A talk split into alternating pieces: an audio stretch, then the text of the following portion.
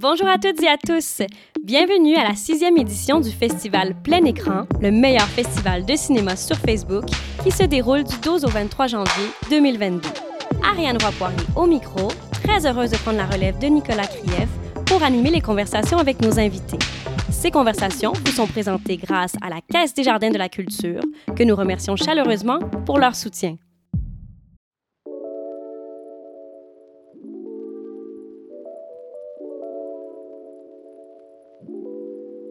Dans cet épisode, on reçoit Anna Berezowski et Laura Stewart, co-réalisatrices pour leur film Cat Calls, qui explore le harcèlement de rue à l'aide de vraies histoires recréées en animation image par image. Cette conversation se déroule en anglais. Thank you so much, Anna. Thank you, Laura, for joining us and um, having this chat with me about your very powerful film, Cat Calls. Um, I'm, I'm really happy. Well, thank you for having us. Thank you for, for being here so much. and I'm, I'm so happy uh, because I, I get to have these talks with all the creators and to tell them how much I love their films. That's really nice. I feel very lucky to be able to do that. Uh, it's really what Plein Écran is about. We we try to just give a lot of love to the the short films we select. So uh, I, I'll tell you why I love your film so much because I really really enjoy it.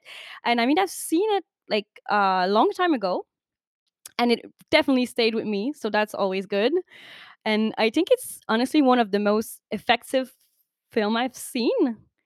Like it's i feel like it's a, a nice big fuck you to the patriarchy and i'm there for that and also it's really cute so that's like amazing amazing combination and i love that it comes from real stories we're going to talk about that because that's amazing and it's funny and it makes you smile but then if we're lucky some people maybe reflect on themselves seeing that. So i think there's really a lot there. And as i said i really really love your film but i'm like i want to hear you talk about the film too. That's why you're here. So i would love maybe if we could start with you just describing the film if you could like pitch it or say what it is in your own words what is cat calls uh, okay i'll go uh, Cat Calls is a yeah, it's a short stop motion film about street harassment using cats as the women and men as the dogs, and we use real sentences that humans said to other humans that sound really right coming out of an animal, but not so right when you think about it as a human.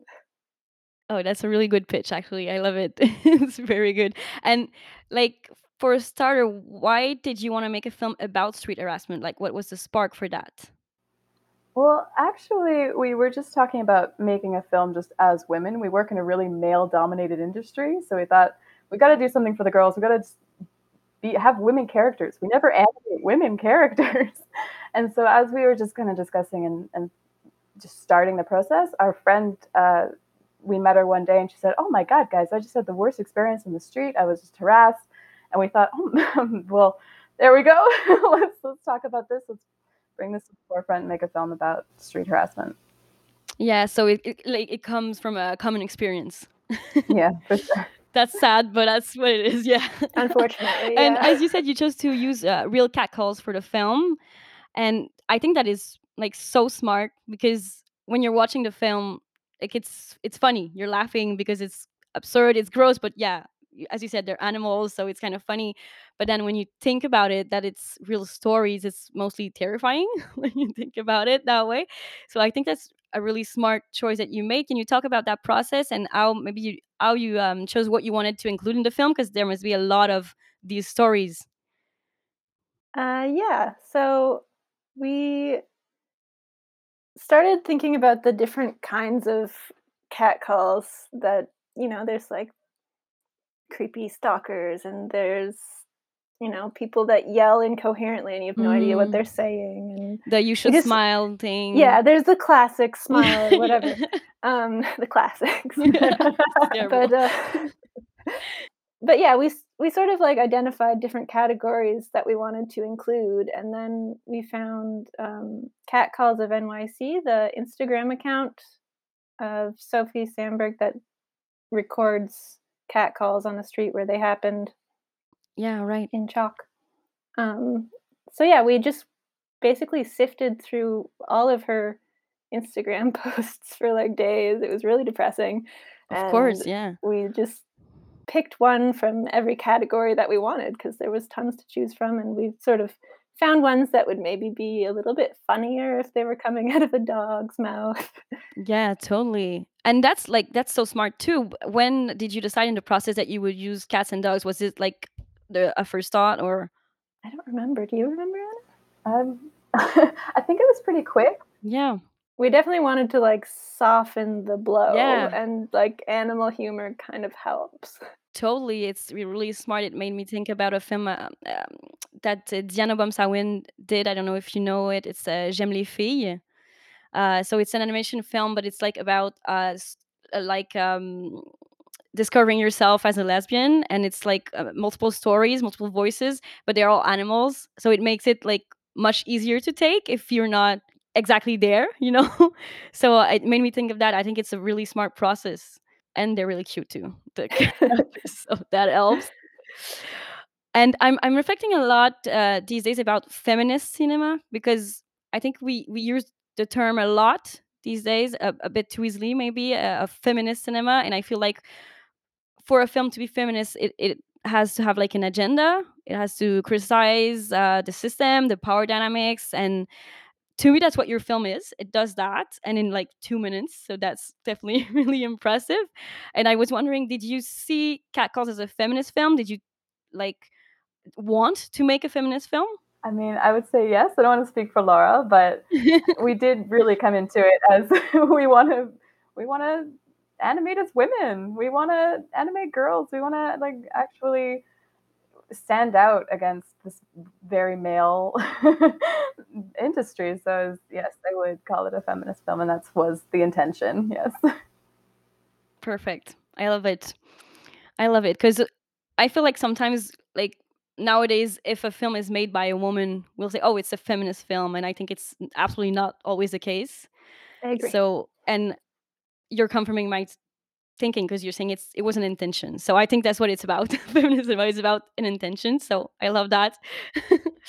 and I'm always so amazed by the work and the craft behind the stop motion films. So I want to hear a bit about your uh, collaboration, how you approach co-directing and animation. Uh, Yeah. sure. Well, we've had we've had a long history working together. We've worked together for almost what nine years now, or eight, eight, nine years, for a very long time. so we just we work very well together. We're both uh, stop motion animators. So coming into it, we already worked very well together, and it was really easy just giving each other roles. And oh well, I'm better at writing, or Laura's better at uh, fabricating, or so we would we would help each other out in all aspects, and we agreed mainly on on on what we were doing on on the story beats and and uh, where we were going with it. But um, yeah, yeah, uh, coming together as stop motion artists was was very easy. It was a very easy collaboration. It was a pleasure to work with Laura. She was a she's really talented. I love that because animators are often tr- working like very uh, they're alone. They're, it's a lonely kind of work. So I love that it was so easy for you and natural to collaborate on that. Oh, absolutely. yeah, it's definitely like a a loner sort of Yeah. uh, activity, but it was it was nice. I mean, it was cramped. We were working in my spare room right here, and so it was like two of us with a giant set and not a lot of space, but we made it work, and Yeah, was you nice made it have a work. buddy. totally. And I want you to talk about the the different characters that you created and like how you created them both in writing and the puppets too, because I'm really interested into that. Uh, Sure. So, well, I guess I can tackle the writing part. Yeah. So for writing them, we were really uh, leaning heavily on Sophie Sandberg's the the quotes that she had gotten and like what type of, of animal would fit or what type of dog would fit into that that those those words or that type of uh, of harasser. So that's we we really based it on what he was saying and what kind of personality it would be. So we would take um, a more, I mean, stereotypically aggressive dog or like a stereotypically friendly dog, and we would put them into so say for oh let me lick your shoulder. It was really it was a dog who's he's a very he's a, a very aggressively friendly dog. so we Oh, can I can I interject with that one? absolutely The uh, the golden retriever is actually based off my friend's aggressively friendly golden retriever. I love was that. like I was just like would go over to their house and he would just be in your face with like his mouth open. It's a lot like that extreme close up in the film, and it was just really Yeah. inspired by that. I love that. That is so good. And it's so interesting that that, that thought process that you had that okay, we need to find which dogs would act like that, would say that. That's really interesting. So that's mostly for the writing and then you, how did you make it all come together and turn that into puppets because they're so cute. I love them. Our puppet building process is pretty like just go for it, honestly. Like we didn't really sketch things out. We just sort of like Not we even. just like, okay, I'm gonna we we knew what kind of dog it was gonna be, but then apart from that, it was like, okay, we're gonna make like this guy's gonna be muscular and then, you know, this guy's gonna be tiny. But like, yeah, we just sort of straight ahead went for it. Yeah. Like we had 13 puppets to make, I think, or maybe more. So we we didn't have time to like do little character sketches of everybody. It would have taken us forever. yeah. Yeah, yeah, yeah. You just went for it. Wow. And but there's a lot of details too, so you didn't have that much time, but you did go into details like in the the set and all because I want to hear about that to um how you made the set and uh, how you picture it like it's it's a city it's new it's New York City I guess you were trying to represent so uh, how did that come together Yeah, we were trying to kind of make just a generic city. It, yeah, it's um because we live in Montreal, so we we kind of based it a bit on Montreal, a bit on New York, where uh, where the quotes are from. Um, but they happen everywhere. of Harassment's everywhere, so we wanted it to really not be a particular city. It's just a generic um, city. We built them out of out of foam and recycling and whatever we could get our hands on. It's a lot of mixed materials. Our film had a very small budget, so we just we brought together whatever we could and um, and just built them slowly over over yeah you have to be really creative yeah for sure very creative with the materials and, and how we how we created things. But yeah, I think it all comes together uh, pretty well. Yeah, it, the creativity shows. Yeah, it's uh, it looks really really good, and I like what you said about like you didn't want it to be like a a specific city because you're saying that that happens all the time everywhere. So that's pretty smart too. I love that, and I really love the sound design too, and the music. I love the music in the beginning, and uh, the voice actors are also amazing. But they're saying terrible things, but they're amazing. So my favorite thing is actually the the, the tiny ew that uh, this girl says, uh, the cat says after the legs, legs, legs. That's my favorite thing. The tiny ew. I love it so much. Oh my god.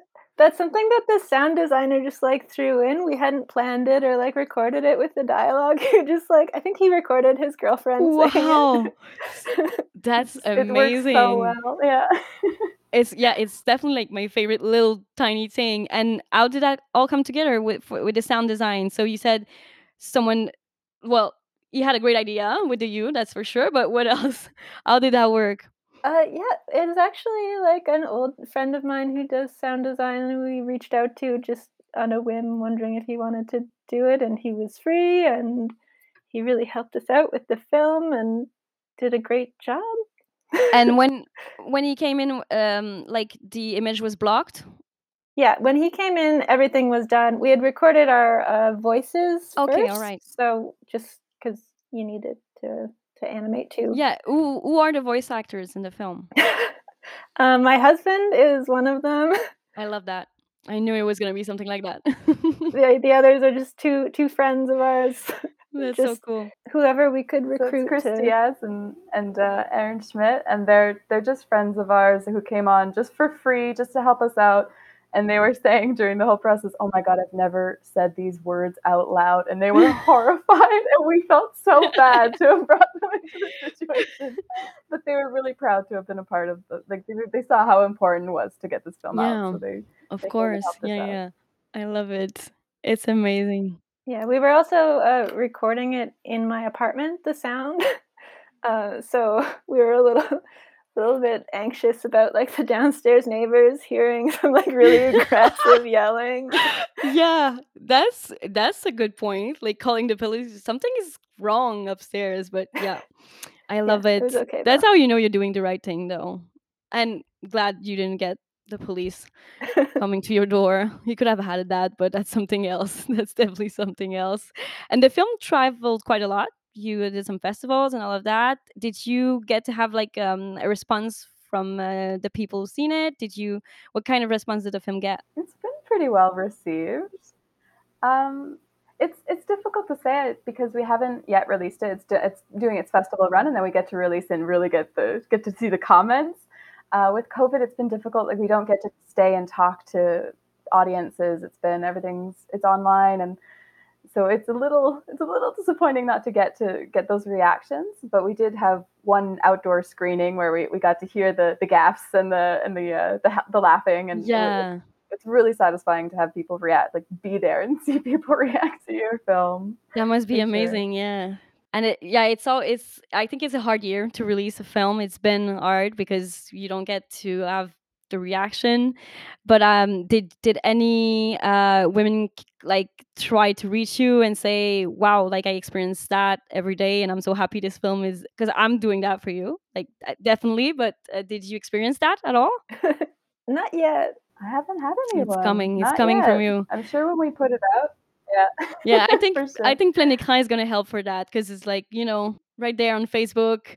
Uh, we hope a lot of people are gonna watch it, and so your film will be screening on Facebook, on our Facebook page, on our website for 24 hours. So you have to catch it, but still for 24 hours everywhere on the internet. And that's why we wanted to ask our guests their first memory, their first recollection of the internet. Like, do you remember the first time you used the internet? The answers are always really funny to that. So I'm going to show my age. um, I guess my first thought of the internet when I was a kid, it's, it's really that sound it made when it was it was hooking up, and it was Oh, just I like know. the, the dial up, that really intense, loud sound. It would take I know ten what you mean. for me to to actually get onto the internet, and that would be one of my first memories of it. Yeah, I re- I remember that so well too.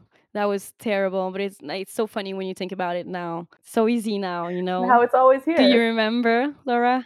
I mean, that sound is definitely burned in my memory. Once you said that, I was like, "Oh, there it is." yeah. I'm not allowed to use can the phone. hear it, yeah. I want to call my friends, but I can't. yeah, Um, the fact that you couldn't use your phone while you were on the internet is so funny too, you know. Wow.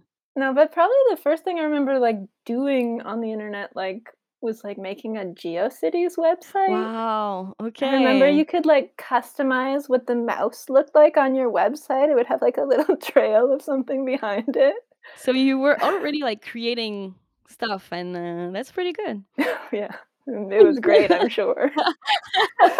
I love that. Thank you so much. It was really, really nice to talk to you, and I hope everyone enjoys cat calls, and I hope uh, everyone stops cat calling Yeah, afterwards. sure. That'd be great. Let's hope for that. Yeah, that would be nice. Thank you so much. Thank you so much. Ce podcast vous est présenté grâce au soutien de la Caisse des Jardins de la Culture. La Caisse des Jardins de la Culture est une coopérative financière qui se dédie à 100% aux artistes, artisans et travailleurs autonomes. Alliés des artistes, moteur de l'économie culturelle et tremplin des organismes et entrepreneurs, la Caisse de la Culture est sensible et à l'écoute de la réalité et des besoins de ses membres et les accompagne dans la réalisation de leurs projets personnels et professionnels. Le tout par le biais de conseils adaptés.